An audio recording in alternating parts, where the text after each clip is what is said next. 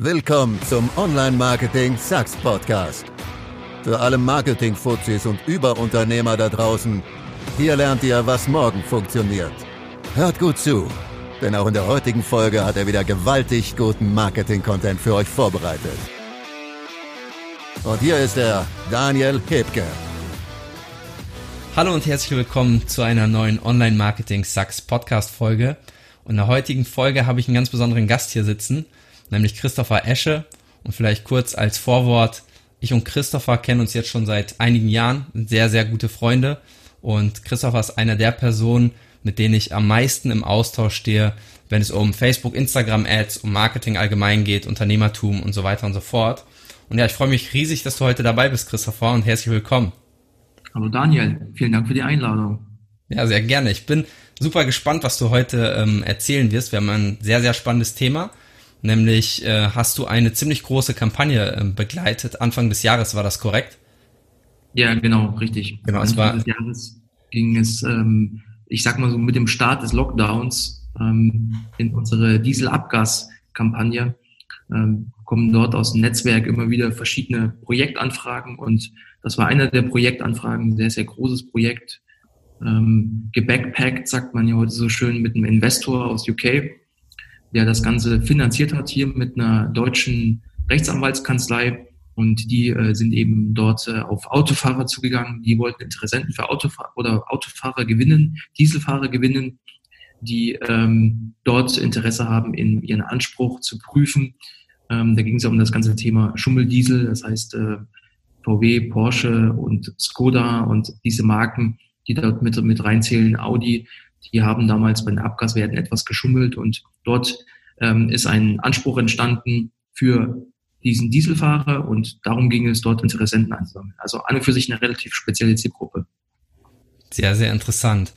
Okay, also die, die große Frage, die natürlich allen auf der Zunge brennt, ist, äh, wie viel Adspend ähm, ist da gelaufen insgesamt? Ja, war wirklich ein sehr, sehr cooles Projekt für uns, muss ich sagen ähm, weil wir da in kurzer Zeit die Gelegenheit, Gelegenheit hatten, sehr viel Budget auszugeben. Und ähm, ich denke, wir sind, wenn ich das richtig im Kopf habe, Richtung ähm, Ende April, äh, Ende Februar gestartet.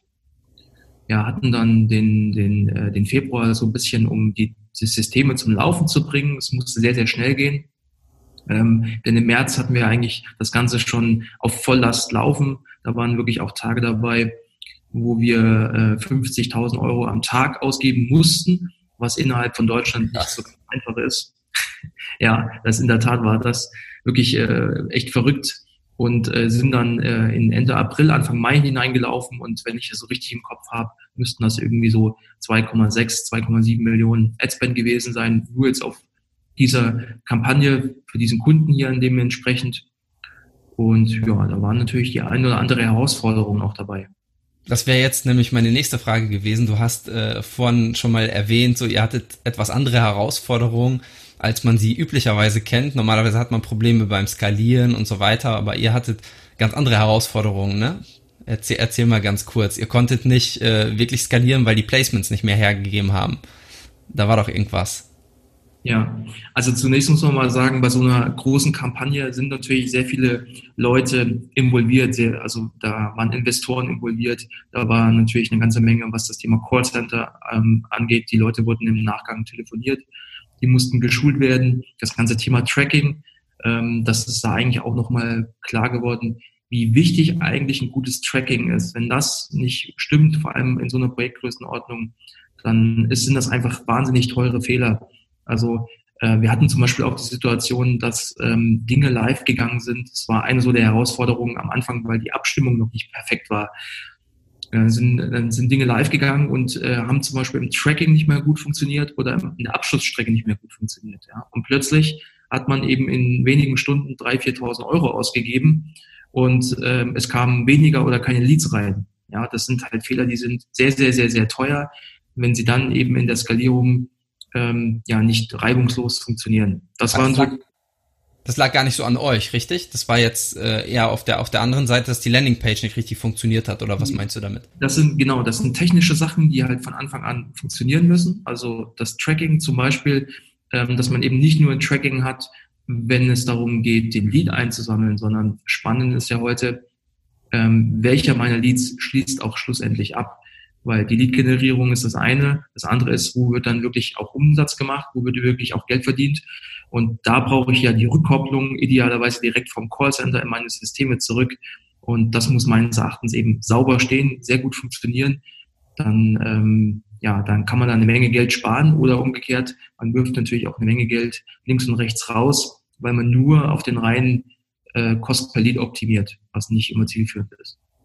Sehr, sehr spannend. Ihr habt ja auch sehr, sehr viele Tools ähm, genutzt, um das Ganze zu automatisieren, zu systematisieren. Das würde ich gleich im nächsten äh, Punkt auch nochmal ansprechen. Aber vielleicht nochmal kurz für die Zuhörer. Äh, ihr habt ja nicht nur, ähm, ihr habt ja verschiedene Quellen bespielt, richtig? Welche Quellen waren das? Wo, wo habt ihr diese Werbeanzeigen erstmal ausgespielt? Ja, natürlich haben wir ähm, benutzt Facebook und Instagram. Das ähm, ist ja eh klar. Ne? Also am Anfang ging es vor allem auch darum, mal zu verstehen, wo ist unsere Audience unterwegs und wo kriegen wir auch die qualitativsten Leads heraus mit unserem Prozess. Und da haben wir sehr viel mit Facebook und Instagram gemacht. Da haben wir sehr viel mit ähm, Google Display gemacht. Ähm, vor, allem, vor allem zu Beginn, weil man da sehr schöne Targetierungsmöglichkeiten hat in diese Richtung. Ähm, natürlich auch Google Search ähm, war auch mit dabei. Bei so einem Budget das kann man sich in Deutschland fast nicht erlauben, ähm, auf eine Quelle zu verzichten. Ja? Und ähm, genauso haben wir mit Tabula, also Native Advertising, ähm, Tabula, Outbrain und äh, Yahoo Gemini ähm, auch gearbeitet. Bei YouTube auch dabei? Also im, im Display, bei Google Display, habt ihr dort auch YouTube-Werbung gemacht? Äh, YouTube ist später auch dazu gekommen. Das war der Marcel, mit dem ich das ja zusammen äh, durchgeführt habe. Ähm, die haben die YouTube-Kampagne dazu geschaltet, genau. Ich war jetzt eher äh, verantwortlich äh, für das Thema Google Display ähm, für das Thema ähm, Native, also Tabula, Outbrain, Yahoo Gemini. Ähm, jetzt in Deutschland ist noch dazu gekommen, auch sehr, sehr spannendes Netzwerk, finde ich, ist AdUp. Die gehören zum Axel Springer Verlag. Die haben auch wirklich sehr, sehr schöne Placements. Und äh, auch mit Push-Traffic haben wir gearbeitet. Ja, interessant. Ihr habt also wirklich versucht, omnipräsent zu sein, in, über, über alle Quellen wirklich alles zu nutzen, richtig?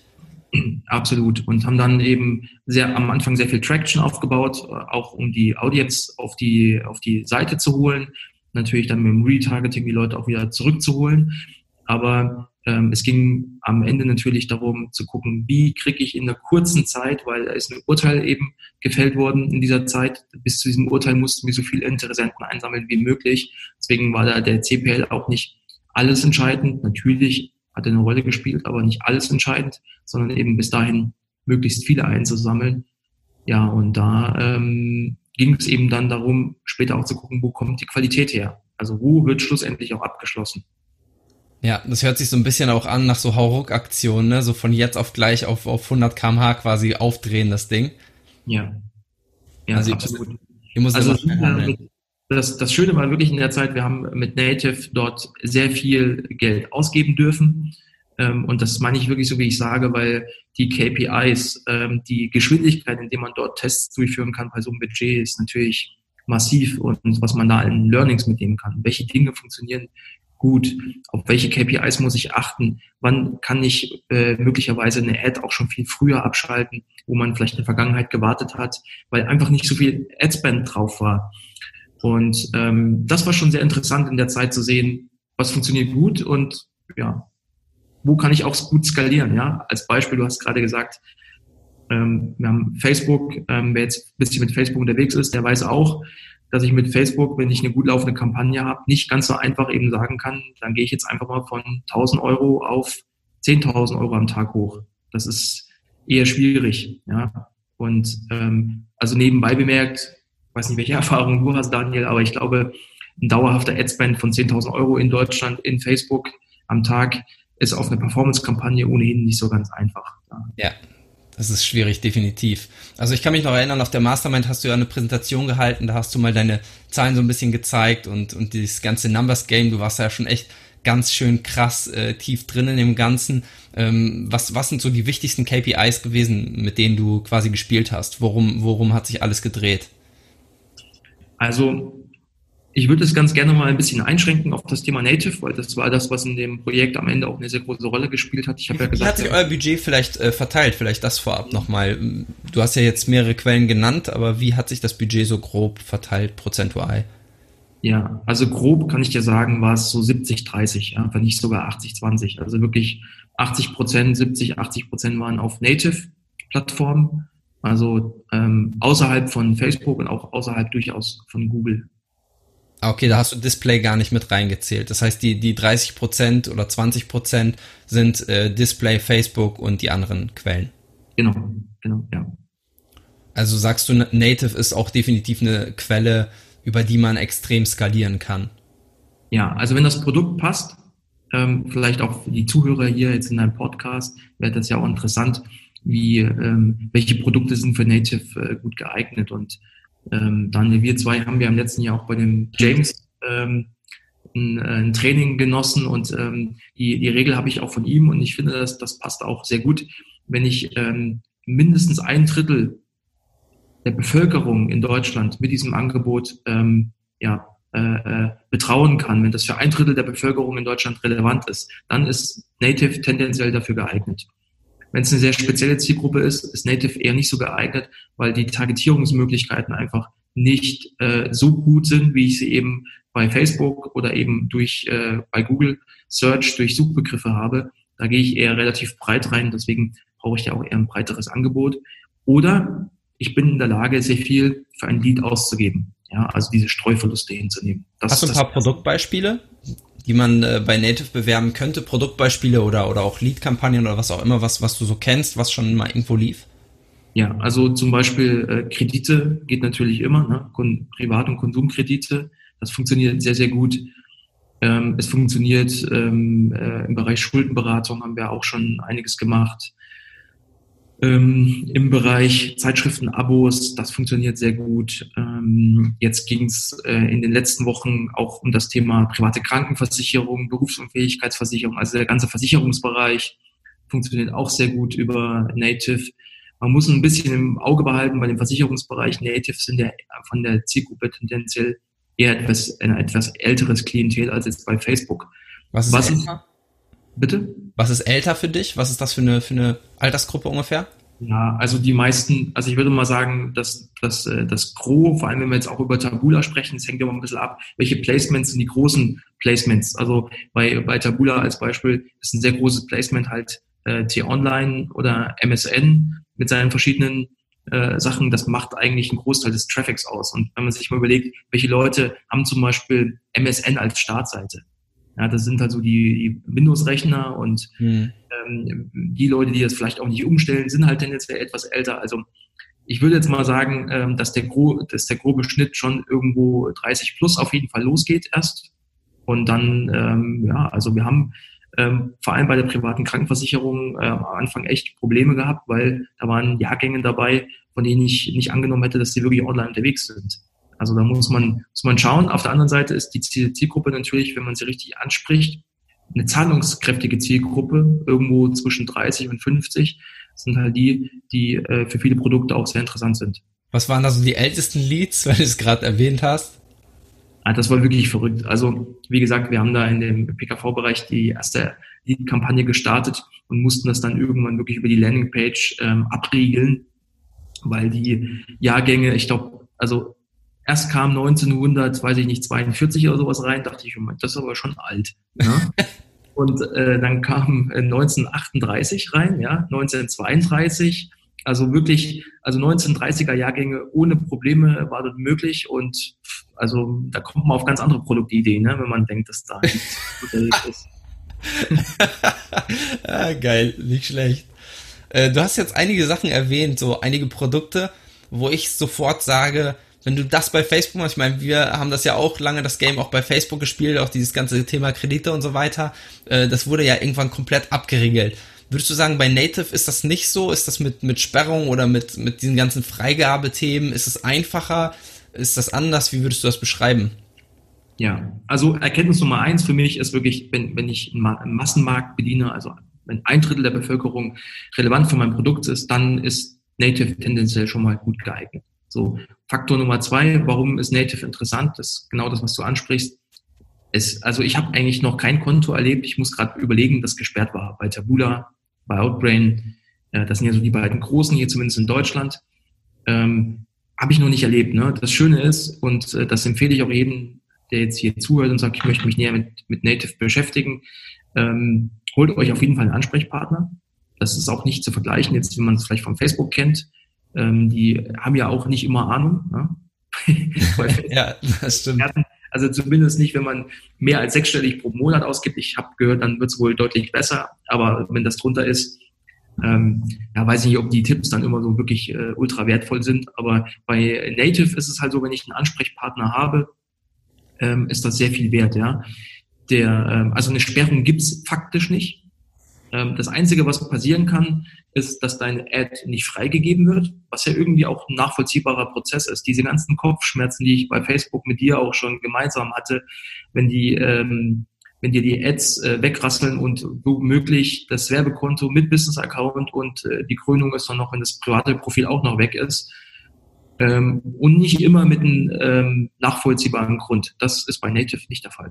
Ja. Und wenn man sich einen Ansprechpartner holt, das empfehle ich an der Stelle, ähm, holt euch einen Ansprechpartner bei Tabula und äh, kommt auch gerne auf mich zu. Ja, ich kann euch einen Kontakt machen zum Ansprechpartner. Ähm, dann wird das nicht passieren. Das Einzige eben, was sein kann, ist, dass die Ads äh, rejected werden. Und dann macht es eben Sinn, dort mit Ansprechpartner so zu kommunizieren, sagen, ey, was ist denn da los? Warum ist denn das rejected? Und der sagt dann ganz genau, pass auf, du verwendest hier zum Beispiel, bei Tabula ist es nicht erlaubt, äh, rote Pfeile, zum Beispiel, was weiß ich was, äh, die sind ja meistens die Anzeigen, die man, die so ein bisschen sensationsgeil sind. Ne? Das heißt, ähm, hast du diesen Apfel gesehen, der das Leben des äh, XYZ verändert hat. Ne? Und dann ist so ein, vielleicht so ein roter Pfeil auf diesen Apfel, sowas ist bei Tabula nicht erlaubt. Und dann würde er dir das sagen. So, das heißt, du machst einfach ein anderes Creative. Fertig. Ja, macht voll Sinn. Äh, für die Zu äh, Zuhörer, äh, die Kontaktdaten von Christopher sind auf jeden Fall nachher auch in den Show Notes, aber da werden wir am Ende auch nochmal kurz was zu sagen. Also wenn ihr dort Kontakt aufnehmen wollt, dann sehr gerne die Informationen über die Show Notes äh, einfach raussuchen. Äh, eine spannende Frage vielleicht auch für alle Zuhörer. Die meisten, die äh, mir hier zuhören, sind, denke ich mal, eher so Facebook, Instagram unterwegs, so der, einer der ersten Kanäle, die man ja in der Regel bespielt. Und das Erste, woran ich denke, wenn ich auf einen anderen Kanal gehe, ich mache natürlich Retargeting. Also ich gehe natürlich, nehme den Traffic von meiner Landingpage und schalte Ret äh, Retargeting über andere Kanäle. Würdest du das bei Native auch empfehlen? Ja, absolut. Also ähm, Native kannst du auf jeden Fall Retargeting machen und zwar in verschiedene Richtungen. Das einfachste, das naheliegendste ist jetzt natürlich, dass du sagst, ich hole mir Traffic von Tabula, bleiben wir bei Tabula. Tabula mag ich tatsächlich wirklich sehr gerne, weil diese Plattform in den letzten Monaten ähm, sehr performant für uns funktioniert hat. Ähm, aber Outbrain kann genauso, es hängt so ein bisschen vom Produkt ab, sehr gut funktionieren. Die haben noch ein bisschen mehr Reichweite, vor allem in Deutschland. Aber bleiben wir mal bei Tabula. Ähm, da kannst du Retargeting schalten und ähm, hier vielleicht so ein kleiner Hack auch an der Stelle. Ähm, du hast zwei Möglichkeiten. Entweder du legst eine Audience an, die du aufs, die du retargetest, genau wie man es von Facebook eben auch kennt. Oder man retargetet ähm, Kampagnenklicker. Und wir hatten das in verschiedenen äh, Native Masterminds besprochen und alle, diese, die in dieser Runde dabei waren, international auch, also es waren wirklich quer verstreut über den Planeten, die waren sich alle einig, aus nicht erklärbaren Gründen, dass die Kampagnenklicker irgendwie besser funktionieren. Das heißt, einfach Kampagne duplizieren in, ähm, in Tabula und dann dort einstellen. Ein Kampagnenklicker, letzten sieben Tage zum Beispiel, das eignet sich eigentlich für eine Lead-Gen-Kampagne mal sehr gut. Funktioniert sehr gut. Ja, das ist Variante 1. Kampagnenklicker. Also äh, sprichst du jetzt vom Retargeting, also dass du quasi den Traffic den, den, den kalten Traffic bei Tabula Outbrain einkaufst und den auf Facebook retargetest oder umgekehrt, dass du den Traffic, den du ursprünglich schon von Facebook und Instagram hattest, dass du ihn auf äh, Native-Plattformen retargetest?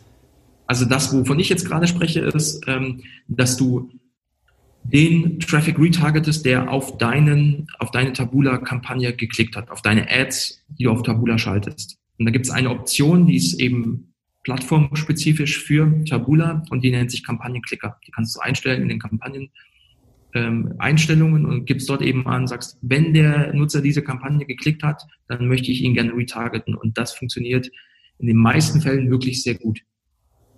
Ja, und wie siehst du das, äh, das Umgekehrte? Also das, was ich vorhin sagte, was ich meine, ist, die meisten haben ja schon Traffic, Facebook und Instagram Traffic auf deren Landingpage. Wenn ich jetzt diesen Traffic nochmal verwerten möchte, über zum Beispiel Native Ads, würdest du das empfehlen, würdest du das nicht empfehlen? Und wie gehe ich da am besten vor? Ja, also auf jeden Fall würde ich empfehlen. Grundsätzliche Antwort erstmal ja. Ähm, man muss dazu vielleicht zwei, zwei Dinge verstehen. Also vielleicht auch ganz wichtiger Unterschied zwischen Facebook und Tabula. Äh, bei Facebook ist, äh, wie viel Prozent deines Traffics kommt von Mobile, der konvertiert? Ja, über 90 Prozent. Genau, und äh, bei Tabula, vor allem für die Einsteiger, empfehle ich immer mit Desktop zu starten. Weil der Desktop-Traffic dort im Allgemeinen einfach wesentlich qualitativer ist und äh, würde erst im zweiten und dritten Step eben dann ähm, äh, Tablet und äh, Mobile dazuschalten. Auch ganz wichtig, immer getrennte Kampagnen für unterschiedliche Devices. Das ist extrem wichtig, also verbrennst du massiv viel Geld. ich rede aus eigener Erfahrung, wenn du alle, ähm, wenn du alle äh, Devices in eine Kampagne reinpackst, weil Tabula ja ähm, ähm, Bit-basierend ist. Das heißt, du gibst zum Beispiel an und sagst, ich möchte gerne ähm, 35 Cent ausgeben für einen Klick. Und ähm, jetzt hast du alle drei Devices. Aber ähm, wo wird Tabula meine Kampagne am meisten ausspielen? Weil normalerweise kriegst du vielleicht in Deutschland, weiß ich nicht, so ein äh, so Mobile-Click für 15 Cent. Jetzt stellen wir uns vor, ich biete 35 Cent und einmal 15 Cent. Tabula wird mein komplettes Geld vernichten in der Mobilkampagne. Und das äh, möchte ich natürlich vermeiden. Ja, und deswegen, äh, weil ich, ich überbiete in dem Moment ja alle im, im Mobile. Deswegen muss man das trennen. Das ist mal so das eine. Und ähm, Tabula ist nicht allzu gut, was Retargeting angeht. Das heißt, die Wiedererkennung von Nutzern, wie, wie man das jetzt von Facebook und Google kennt. Deswegen funktioniert das Retargeting innerhalb der Plattform am besten. Das heißt, Tabula erkennt seine eigenen Nutzer im eigenen Device-Universum am besten wieder. Das heißt, wenn du ein Retargeting machst, für eine Desktop-Kampagne wirst du sehen, dass zu 95 Prozent dort auch Desktop-User drin sind.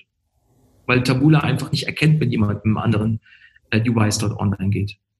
Ja, also das muss man einfach so ein bisschen verstehen. Umgekehrt ist natürlich so, schickst du jetzt jemanden über Tabula auf deine Landingpage, auf dem du auch den Facebook-Pixel hast. Das funktioniert sehr, sehr gut, ja. Das heißt, du schiebst eine Audience auf deine auf deinen, auf deinen Facebook-Pixel, auf deine Landingpage drauf und kannst dann Retargeting innerhalb von Facebook machen. Das ist natürlich möglich. Sehr, sehr spannend. Sehr, sehr spannend. Du hast gerade ähm, einige Sachen gesagt zu den Einstellungen in Tabula, dass man auch schnell mal was falsch machen kann. Das kennt man eigentlich bei Facebook nicht so. Ich bin ja sogar der Meinung, man kann bei Facebook echt als Laie schon fast äh, relativ einfach eine Kampagne schalten, ohne viel falsch zu machen. Wenn man halt ein gutes Produkt und ein gutes Creative hat, dann geht da eigentlich nicht allzu viel schief weil der Facebook-Algorithmus echt sehr, sehr smart ist. Das hast du gerade schon gesagt, wenn man dort eine Einstellung mobil auswählt, Desktop, wenn man da jetzt irgendwie einen Fehler macht, wird das ganze Geld einfach auf mobil äh, ausgegeben. Wo würdest du so, so einen der wesentlichen Unterschiede äh, sehen zwischen Native Ads und Facebook Ads? Ein der wesentlichen Unterschiede, also die, das, das Medium funktioniert ja grundsätzlich schon sehr unterschiedlich. Also wenn man sich mal anschaut, wie viel wie viele Placements hat Facebook eigentlich inzwischen? So gute Frage, das kann ich dir gar nicht sagen. 20, irgendwie sowas, ja? Ja, sowas um den Dreh. Und ähm, wenn man sich jetzt mal die Placements und wie viele Placements von Facebook sind wirklich relevant, wenn wir ehrlich sind, äh, wir reden da über Instagram-Feed, ähm, Facebook-Feed, ja. Stories vielleicht noch. Aber so richtig. Stories auch eher als, als Facebook-Stories, ähm, definitiv, ja. ja. Was im Retargeting noch gut funktioniert auf Facebook ist Right Column, ähm, genau. in der Regel auf Desktop. Und ähm, ja, das sind, da, da hört es eigentlich auch schon so langsam auf. Facebook versucht es natürlich zu erweitern mit den Placements, aber da hast du schon recht. Es gibt, es gibt nicht allzu viele Placements zum einen und zum anderen auch nur wenig wirklich performante. Also es ist halt wirklich nur eine Handvoll. Ja, genau. Und das ist bei, bei Tabula zum Beispiel auch schon mal anders zu sehen. Ich meine, es ist jetzt eine gute Frage, wie viel äh, Placements die haben, aber ich schätze jetzt mal mh, hm, auf jeden Fall 2.000, 3.000, ja, irgendwie sowas in diese Richtung. In die, also da sind nur ein paar hundert relevant von der Traffic-Menge ganz einfach, aber sicherlich ein paar tausend. Und wenn wir in den Google Display-Bereich zum Beispiel reingehen, das funktioniert ja auch ähnlich. Da reden wir über sehr, sehr viele tausend, wenn nicht äh, weltweit wahrscheinlich äh, weiß ich nicht, Millionen Placements, die dort stattfinden. Also das ist schon mal ein wesentlicher Unterschied. Das heißt, ähm, du wirst deine Anzeige eher ja für eine, für eine Audience auf, ausspielen, die irgendwann auf, sich auf ein so ein Placement bewegt und wo du sagst, hey, dieses Placement konvertiert für mich verdammt gut. Das ist mein Golden Nugget, das ich gefunden habe. Da habe ich einen geilen CPL und ähm, optimiere eher darauf. Also das ist ein wesentlicher Unterschied. Es ist eher so Placement-basiert, auf dem man optimiert und es ist weniger algorithmusbasiert, als das Facebook ist. Auch das ist ein ganz dramatischer Unterschied. Das kann ähm, schön, kann auch nicht schön sein, richtig? ja, also ich, ähm, ja, du hast recht, ja. Ich meine, man muss halt lernen, den Facebook, den Facebook Pixel richtig zu füttern mit den richtigen Daten. Dann funktioniert er für dich auch. Magic. Ähm, ich schätze an Tabula aber die Kontinuität und die Stabilität, ähm, einfach weil es noch wesentlich manueller abläuft. Ja, ich kann mir einfach diese ganzen Sachen bis auf den CPM runterrechnen und kann halt sagen, okay, äh, auf dieses Placement, das konvertiert gut, der CPM ähm, bewegt sich in, in, in der Region, der für mich interessant ist, also skaliere ich jetzt auf diesem Placement weiter. Das heißt, Performance-Einbruch hat man gar nicht so wie bei Facebook, dass man, wenn man da jetzt mal einfach das Zehnfache am Budget reinhauen würde, dass die ganze Kampagne abraucht, äh, so wie man es ja bei Facebook auch kennt, das wäre bei Native nicht so. Ähm, ja, also man hat schon, man hat schon äh, Performance-Fluktuationen, ähm, ja, aber nicht, nicht ähm, aus der Brille, wie man es von Facebook kennt. Ähm, ich würde dort eher einen sieben Tages Rhythmus an, äh, annehmen, wo man sich das auch anschaut. Klar gibt's Tage, äh, wo die Sonne scheint, wo es regnet, wo Wochenendtage sind, die natürlich beeinflussen, genau wie auf Facebook auch. Aber der Unterschied ist ganz einfach, äh, Facebook ist ja durch, das, durch den Algorithmus, den, den, ähm, den Facebook dort nutzt, immer so, dass es eine sogenannte Low-Hanging Fruits gibt von einer Audience, die man anspielt, die man irgendwann abgefrühstückt hat. Und dann fangen Preise halt an zu steigen, weil die Audience kälter ist, die danach kommt. Ja, das heißt, ich habe am Anfang immer eine Audience, wo Facebook sagt, die sind super relevant. Die spricht Facebook zuerst an. Und dann wird die Audience etwas kälter und deswegen steigt auch der CPL. So, und das gibt es auf Tabula nicht. Also ähm, Tabula macht keine Buckets innerhalb einer Audience ich targetiere ein Placement und wenn das Placement verdammt nochmal für mich funktioniert, dann funktioniert es mit 100 Euro und mit 1000 Euro. Die einzige Limitierung, die ich habe, ist der Traffic, den ich über das Placement bekommen kann. Da hatte die auch Schwierigkeiten bei der Diesel-Abgas-Skandal-Kampagne, richtig? Ja, da, hatten, da hatten wir auch Schwierigkeiten. Äh, für uns hat damals äh, Tier Online ist auch ein Golden Nugget wirklich bei, äh, bei Tabula. Das ist ein, in, in, der Regel ein sehr gut konvertierendes und sehr ähm, skalierfähiges Placement. Und wir sind dann äh, dazu übergegangen, dass wir T-Online direkt eingebucht haben.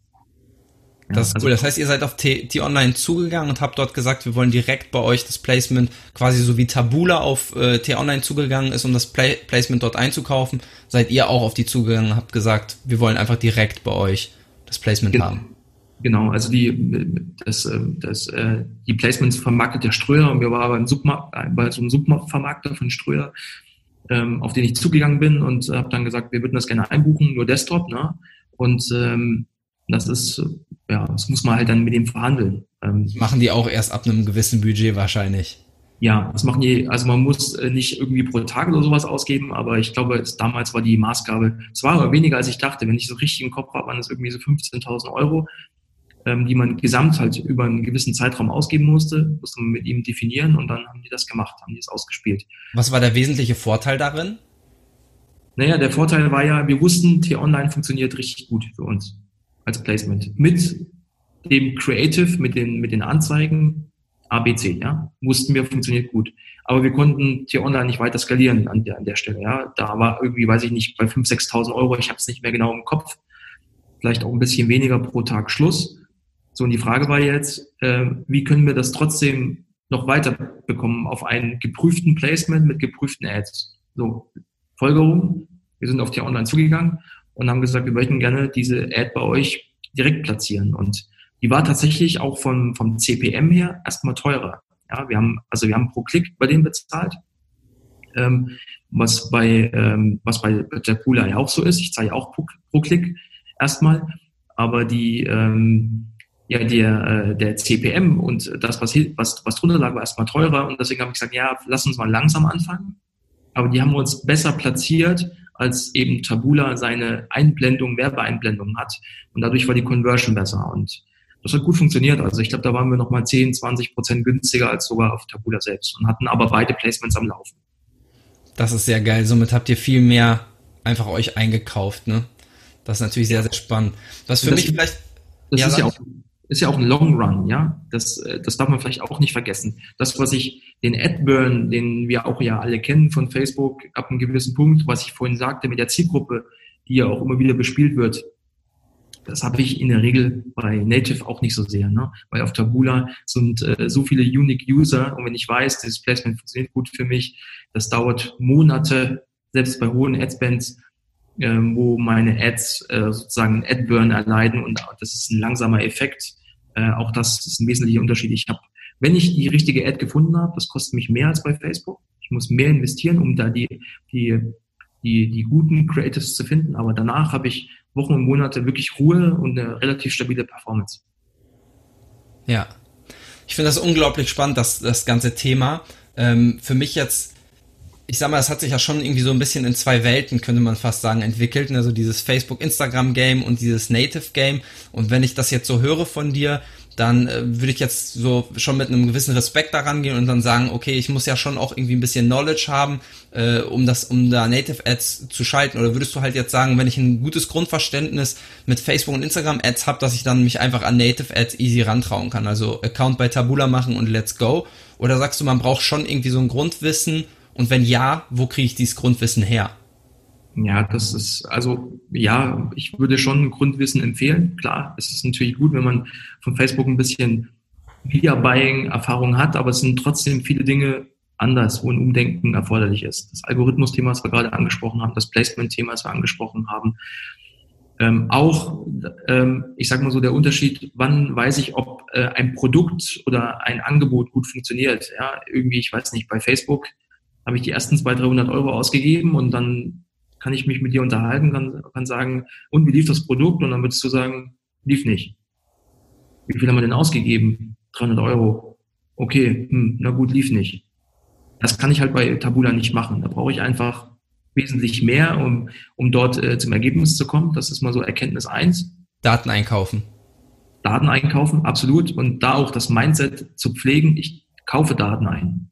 Da nicht zu sagen, nach den ersten 500 Euro, oh, da habe ich jetzt Geld verloren. Aber man muss einfach dort ein bisschen mehr Budget zur Verfügung haben und ähm, mit den Geboten umgehen können. Ne? Und ähm, man kann auf Tabula auch echt viel Geld verbrennen in kurzer Zeit. Deswegen ist es schon wichtig, sich damit vorher zu befassen und so ein paar Grundregeln, es sind nicht viele, aber ein paar Grundregeln einfach zu kennen und wo kriege ich jetzt das Ganze her? Ja, das ist eine sehr gute Frage, weil ehrlicherweise, es gibt in Deutschland eigentlich keine sinnvolle Quelle, außer wirklich Masterminds, die inter international unterwegs sind, die AWE, wo wir ja äh, letztes Jahr auf Barcelona waren, in Barcelona zusammen waren.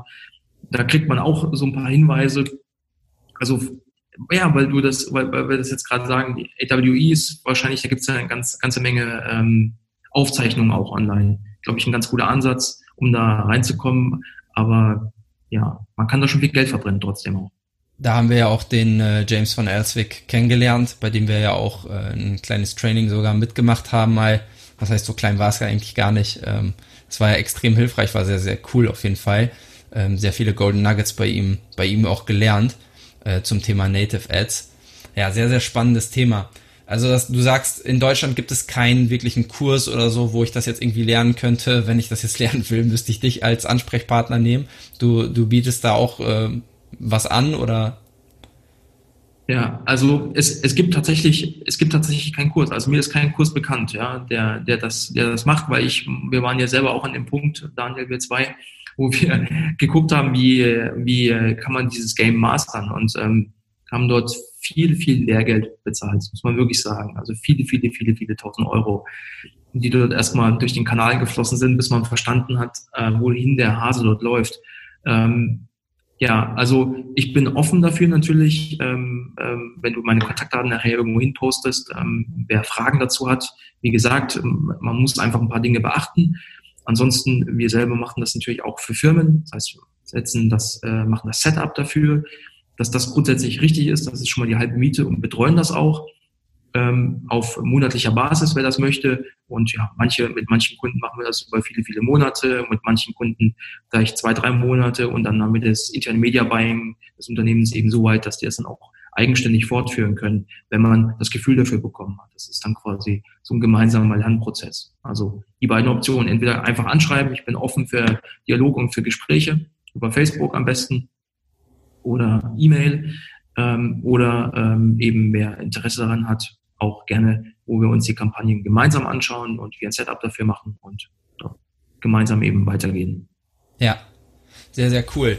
Ja, ich habe jetzt die ganze Zeit natürlich auch die Fachfragen zum Thema Native äh, gestellt, aber wir haben auch auf der anderen Seite vielleicht für alle Zuhörer, wir haben auch zusammen Native Ads gemacht, ich und Christopher. Mein Part ging, äh, wie auch meine Spezifikation bei Facebook und Instagram ist, in den äh, Creative Part so ein bisschen und äh, bei Native Ads ist es halt häufig auch anders, dass man dazwischen eben nochmal so eine Landingpage hat, so, so ein Pre-Lander oder so ein äh, Advertorial äh, nennt man die ja auch, äh, dass man das dazwischen hat, dass eben auch ganz viel darüber läuft. Ich habe ja damals bei uns eben viel diesen Part äh, übernommen und du hast ja dieses, dieses Numbers Game, sag ich jetzt mal, gespielt.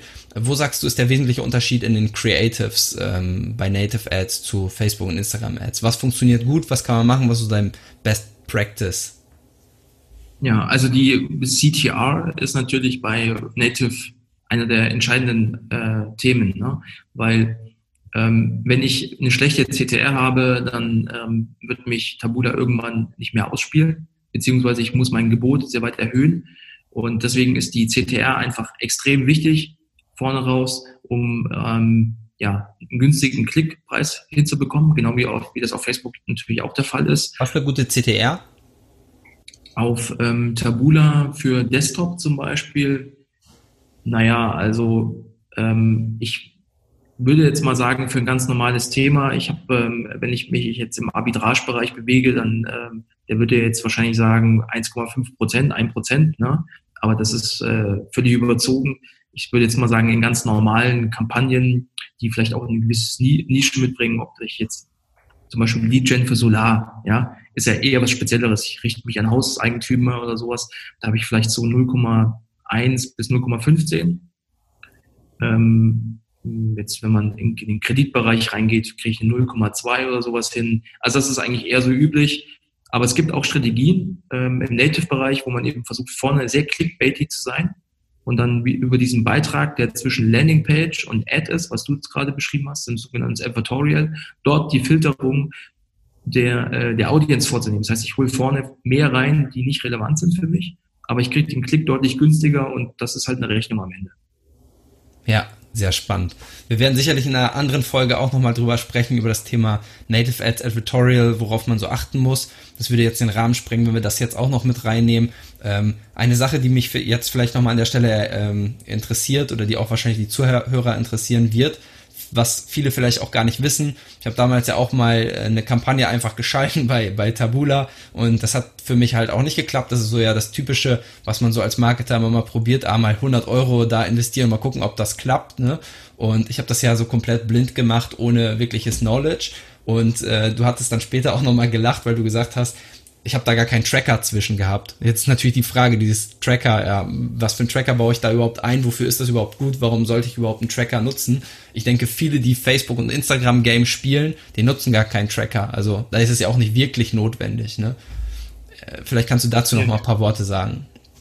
Ja, genau. Also der, der Tracker, ähm, der ist quasi, du hinterlegst ähm, bei, bei Tabula oder bei Facebook als Beispiel einen Link, der normalerweise der führt direkt für die Landingpage.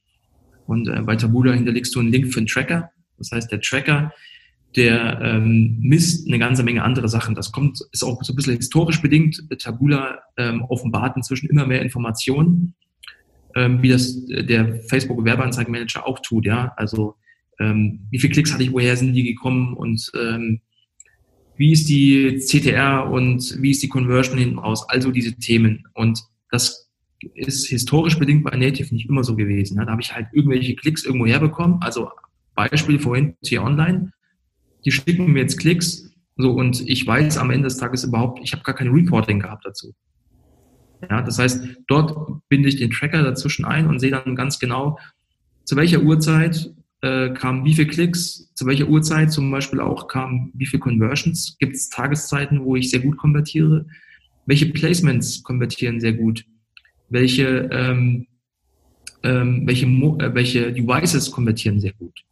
Dann kann ich zum Beispiel auch auswerten, welche, ähm, ähm, welche ESPs, ne, nennt sich Internet Service ähm, Provider, also dein, dein Internetanbieter. Kann ich, vielleicht habe ich die Feststellung, dass ich sage, okay, Telekom funktioniert sehr gut, Vodafone funktioniert sehr gut. All diese Dinge kann ich auswerten und ähm, es ist halt äh, in der Regel auch so, dass du dort Dinge einstellen kannst. Kannst sagen, der Besucher bekommt erstmal Landingpage 1 angezeigt, ähm, Besucher 2 Landingpage 2 äh, in Kombination mit meiner äh, Antragsstrecke A und B. Und der switcht diese Dinge eigenständig durch, so dass ich eben valide Testergebnisse dort auch rausbekomme. Darüber machst du das AB-Testing dann über den Tracker.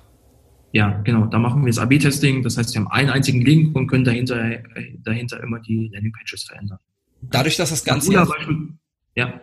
Dadurch, dass das Ganze jetzt also so analytisch ist, ist der Tracker im Prinzip so ein bisschen der Ersatz äh, für den Algorithmus, den wir bei Facebook haben, der ja, wenn ich jetzt auf sag, ich will auf Complete Registration gehen, auf das Event, macht Facebook es ja mehr oder weniger alleine, dass es dorthin optimiert. Das ist halt viel analytischer bei, bei äh, Native, sodass du sagst, du guckst im Tracker dir halt selber die Sachen an und machst da halt die Arbeit, die normalerweise der Algorithmus übernehmen würde. Richtig? Ja, kann man schon so sagen kann man schon so sagen. Also Tabula ist besser geworden. Die haben ja seit, ähm, ich glaube, ähm, vor, äh, vorletzten Jahr oder letzten Jahr haben die eingeführt diesen Optimized Bit. Der geht da so ein bisschen mehr Richtung Algo. Ähm, ich habe den bis ähm, diesen Sommer gar nicht benutzt, weil ich diesen Fixbit eben favorisiert habe, aber er wird immer besser, der Optimized Bit. Das heißt, damit bist du auch fleißig im Experimentieren. Ja, sehr, sehr spannend. Es gibt verschiedene Phasen, wo, wo das eine mehr Sinn macht als das andere. Aber beides in Kombi wird immer interessanter. Ja. Eine letzte Frage habe ich noch. Und zwar ähm, Native Ads für E-Commerce.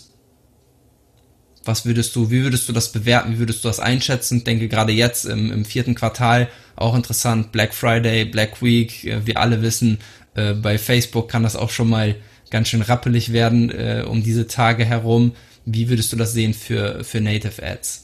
War das nicht letztes Jahr äh, zum Black Friday bei Facebook, wo die die ganzen kleinen Advertiser ähm, im Prinzip ausgeschlossen haben und die ganzen Großen haben gesagt, naja, also bei mir hat es funktioniert, so sinngemäß. Ja, so in der Art war das. Das war doch letztes Jahr. Das, war eher so ein Blackout Friday als Black Friday. Ja. Und die großen Advertiser, die hatten alle äh, die hatten alle den, den Rubel am Rollen und die Kleinen, die haben hinterher geguckt, also was heißt klein? Ähm, ich, also ich weiß nicht, welche, welche Spendings da relevant waren, aber ich glaube, wir reden da von deutlich mehr als eine Million im Monat. Ja, auf jeden Fall. Ja, also Black Friday, das, das war ähm, ziemlich hakelig. Äh, bei uns ging ja sogar der, der Ads Manager, hat einfach nicht funktioniert. Ne? Das ist halt einfach ausgegangen. Teilweise wurde halt trotzdem sogar das Budget ähm, gespendet. Das heißt, du hattest keinen Zugriff auf deine Kampagnen, du konntest also gar nichts abschalten oder ähnliches. Und du musst es halt einfach zusehen, wie dein Geld äh, regelrecht verbrannt wird. Äh, also da haben auch einige haben echt die Notbremse gezogen, haben einfach ihr Zahlungsmittel gesperrt, damit halt einfach Facebook jetzt nicht äh, willkürlich was ausgibt, weil du kennst das ja auch, wenn man hier irgendwie so eine Shotgun-Strategy fährt, wo man eigentlich über einen Tag halt äh, gewisse Sachen, Zielgruppen und so weiter wegschalten möchte und das dann halt nicht machen kann, ja, haut er das Geld halt einfach weg, ne? Also wie gesagt, letztes Jahr war, war ziemlich hackelig. Dieses Jahr wird es wahrscheinlich, äh, wahrscheinlich nicht so sein. Die werden wahrscheinlich irgendwie vorgesorgt haben, aber werden wir mal sehen, ne? ob das nicht wieder komplett aus den Rudern läuft. Also ich bin gespannt, und weil du gerade sagst, Zahlungsmittel, das ist auch ganz schön eigentlich bei Tabula, kann man das ja auf Rechnung umstellen. Das heißt, ich bekomme alle 30 Tage eine Rechnung. Ich glaube, die fangen an mit 20.000 Euro Budget pro Monat, die man sozusagen auf Rechnung stellen kann. Und wenn ich dort mich gut beweise, dann gehen die auch relativ zügig auf 50.000 Euro hoch. Das heißt und nicht prepaid, also ich muss das nicht prepaid vorher dort einzahlen, sondern ich habe einen Kreditrahmen bei denen. Genau, ich, so eine Art Kreditrahmen könnte Geil. man ähm, dann stellen die auf Rechnung um und dann kriege ich eben einmal im Monat kriege ich eine Rechnung nach 30 Tagen mit einem Zahlungsziel. Ich bin mir jetzt gerade nicht sicher, ich glaube von zwei Wochen oder sowas. Das heißt vor allem als Affiliate oder als Performance-Marketer, wo ich vielleicht mein Geld auch erst später bekomme, weil ich, wenn ich nicht auf Kundenbudget arbeite, was wir sehr viel machen, ähm, dann ist das schon sehr interessant, weil in der Zeit habe ich das äh, Geld, die Payouts auch schon bekommen. Genau, aber zurück nochmal zu einer Frage zu Q4. Es ist natürlich bei Tabula auch so, dass die Preise hochgehen in Q4. Es ist sogar so, dass du jeweils zum Ende der Quartale merkst, ähm, dass die CPMs immer leicht steigen. Jetzt nicht zu vergleichen mit Q4, aber du merkst einfach, dass in diesem Bereich äh, große Advertiser reinkommen, die jetzt noch zum Ende des Quartals das Budget ausgeben müssen. Und das ist im Q4 natürlich ganz genauso. Es ist sogar in Q4 so, ähm, dass es sein kann, dass die Preise deutlich höher werden. Also da reden wir sicherlich um 20 Prozent oder vielleicht sogar mehr, äh, die dort steigen und die Conversion gleichzeitig runtergeht. Also das sind auch schon Effekte, die ich beobachtet habe und die auch so im Austausch mit anderen äh, auch andere beobachtet haben. Also ganz interessant. Frag mich jetzt nicht, woran das genau liegt. Ähm, aber ja, das ist dort natürlich auch so. Und E-Commerce lässt sich natürlich auch betreiben. Wir reden jetzt über Lead-Gen. Mein Bereich ist halt Lead-Gen. Also wir machen nur Lead-Gen-Kampagnen. Ich bin nicht im E-Commerce unterwegs. Aber nichtsdestotrotz funktioniert natürlich E-Commerce auch auch dort in der Regel mit Advertorials. Also in diesem Jahr war ja ganz großes Thema, ähm, vor allem im Native-Umfeld. Sind wir auch übrigens wieder beim Thema. Ne? Äh, was hat sehr, sehr gut funktioniert auf, auf Native? Masken. Frage, Facebook, Masken. Sperrung ohne Ende, ne? Ein Account nach dem anderen weggeflogen. Die ersten zwei Wochen, die, die findig waren und auch Masken hatten, die haben damit wahrscheinlich äh, ganz guten Absatz gemacht. Und genauso gut hat funktioniert in diesem Jahr ähm, das CBD-Öl. Ja, ich weiß nicht, wie das auf Facebook aktuell ist, aber es wird wahrscheinlich auch nicht funktionieren. Ne? Ich glaube, es ist mehr oder weniger in der Grauzone. Wir hatten uns mal erkundigt, ähm, be bewegt sich, wie gesagt, alles so in so Grauzonen. Das ist irgendwie nicht so richtig geregelt. Aber Facebook wird in der Regel, wenn's, wenn, also wenn es da auf der Kippe steht, wird Facebook sich dafür entscheiden, das abzulehnen. Und äh, das ist auch der Fall. Wenn du CBD-Öl dort bewirbst, wird das abgelehnt in der Regel. So ist zumindest meine aktuelle Information. Ja, also das sind äh, zwei sehr schöne Beispiele dafür, die halt zum Beispiel gar keine Optionen auf Facebook zulassen. Wenn man sowas vermarkten möchte, äh, dann, äh, dann sind solche Native-Plattformen einfach wesentlich attraktiver. Also es finden dort halt auch äh, ganz andere Prüfungen statt. Ja, bei, äh, bei den Native-Plattformen in der Regel, ich bleibe jetzt mal allgemein, ähm, ist es so, dass dort äh, eine manuelle Prüfung zum Beispiel der Landingpage stattfindet. Also der Ad sowieso, ne? aber der, auch der Landingpage. Und wenn die Landingpage einmal durch ist und man hat hinterher eine B-Variante, die halt zum größten Teil zum Einsatz kommt, dann, ähm, dann ist das halt so. Das wird bei Facebook aber auf Dauer nicht funktionieren. Sehr spannender Tipp. Also für alle, die, die jetzt nicht mit 100% zugehört haben, jetzt nochmal kurz zurückspulen und das nochmal nochmal anhören. Richtig geiler Hack auf jeden Fall, nicht schlecht. ja, extrem geiles Thema, Christopher. Also ich könnte mich mit dir den ganzen Tag über Native Ads noch unterhalten. Äh, ich würde es halt super spannend finden, wenn wir demnächst einfach nochmal eine weitere Folge dazu aufnehmen, vielleicht auch zu diesem Thema Advertorial, was muss da rein, wie baut man das auf, vielleicht ein paar coole Beispiele und auch gerne nochmal über, über dieses ganze Numbers Game äh, zu sprechen. Äh, ich denke mal, für heute ist es genug äh, Content für, für die Leute hier zum Thema Native Ads und für den einen oder anderen wird es sicherlich auch interessant sein, Native Ads als zusätzliche, als zusätzliches Asset zu nutzen für, für sein Business. Also in dem Sinne ist das schon mal super, super spannend. Du hast jetzt schon vorhin äh, mal ein paar Sachen angesprochen, hast mal gesagt, wenn die Leute Interesse haben, können sie gerne auf dich zukommen. Mal angenommen, da ist jetzt auch irgendwie ein Kunde, ähm, da ist jetzt einfach jemand, der, der irgendwie auch eine größere Kampagne plant über das Thema Native Ads, so wie jetzt Dieselabgasskandal, vielleicht gar nicht so ganz in dieser Größenordnung drei Millionen, ähm, sondern vielleicht auch etwas weniger. Ich weiß nicht, ab wann du da äh, loslegen würdest. Aber wie können dich die Leute erreichen? Wo können sie mal so eine Anfrage raussenden? Hast du irgendwie da eine Webseite, wo die Leute sich registrieren können? Ja, also einfach, einfach bei uns anfragen ich gehe jetzt mal davon aus, dass die Zuhörer bei einem Podcast nicht mit dem Gedanken spielen, irgendwie 2.000, 3.000 Euro im Monat auszumachen, äh, auszugeben. Das mit so einer Zielsetzung macht Native einfach nicht allzu viel Sinn. Ähm, sollte schon äh, eine ernstzunehmende Alternative vielleicht zu bestehenden Traffic-Quellen sein, um sowas eben äh, zu überlegen. Das sind in den, dann in der Regel auch Sachen, die wirklich erfolgsversprechend sind. Wo fängt ähm, das an vom Spend her? Also ich würde mal sagen, so ähm, 10.000 Euro monatliches Adspend ähm, sollte irgendwo drin sein. 7.000 macht sicherlich auch schon Sinn, aber viel weniger würde ich nicht ausgeben, weil wenn man das mal auf den Tag runterrechnet, ähm, ja, dann ein gewisses Spending braucht man schon, um da, äh, um damit auch ein bisschen Spaß zu haben. Ne? Ja. ja 10, 7 bis 10.000 Euro würde ich sagen, sollte es, sollte es Minimum sein. Sehr, sehr spannend. Okay, perfekt. Und die Leute können dich erreichen unter primist.de. Ist das richtig? Genau, also einfach in Google eingeben. Ich glaube, da ist das auch ganz gut zu finden. Ähm, Christopher Esche. Und ja, Esche wie der Baum hinten hat, kürzlich hatte mal jemand gesagt, oh, Esche wie der Baum ist aber ein langer Name, also nur Esche. ähm, und ähm, auf primus.de, also wie Prime, nur die Steigerung, primus.de, ähm, bin ich auch zu erreichen. Da ist eine Telefonnummer und auch E-Mail-Adresse. Ansonsten natürlich gerne auch über Facebook, Facebook Messenger, dort einfach auch über Christopher Esche. Sehr cool. Ich werde auf jeden Fall die Kontaktdaten auch mit in die Show Notes unten reinpacken. Also für jeden, für den das interessant ist, das Thema ähm, auf jeden Fall mal reinschauen. Generell das Thema Creatives ist ja meine, meine absolute Stärke. Auch wenn es da nochmal äh, Interesse gibt, dann sehr gerne auch mal auf ctr-accelerator.de. Äh, vergesst nicht mir zu folgen bei Instagram, einfach Daniel-Hipke. Äh, ihr könnt mir dort natürlich auch private Nachrichten schreiben. Ich kann euch den Kontakt zu Christopher senden, ähm, also auch den, den äh, Facebook-Kontakt herstellen äh, oder telefonisch oder was auch immer. Meldet euch einfach mit eurem Projekt, auch gerne bei mir oder bei Christopher direkt. Und äh, ja, dann freue ich mich auf die, auf die nächste Folge, die wir dann äh, mal aufnehmen zum Thema Advertorial etc., Creatives und so weiter. Und es hat mir riesig Spaß gemacht, dass du heute dabei warst. Echt richtig, richtig cool. Vielen Dank. Ja, danke für die Einladung. Man muss vielleicht dazu sagen, dass äh, ich bei solchen Formaten immer mich erstmal etwas zurückhalte und Daniel sehr hartnäckig war. Aber ja, vielen Dank für die Einladung. ich bleibe auf jeden Fall dran, dass wir auch in Zukunft noch richtig geilen, äh, geilen Content da bekommen. Sehr cool. Christopher, vielen Dank dir und dann bis zum nächsten Mal. Mach's gut. Tschüss. Ciao. Das war's für heute. Und wenn dein Kreativitätslevel jetzt jenseits von Gut und Böse ist, dann lass doch eine knackige Bewertung für Daniel da. Wir wünschen dir viel Erfolg beim Umsetzen und bis zur nächsten Folge von Online Marketing Sucks.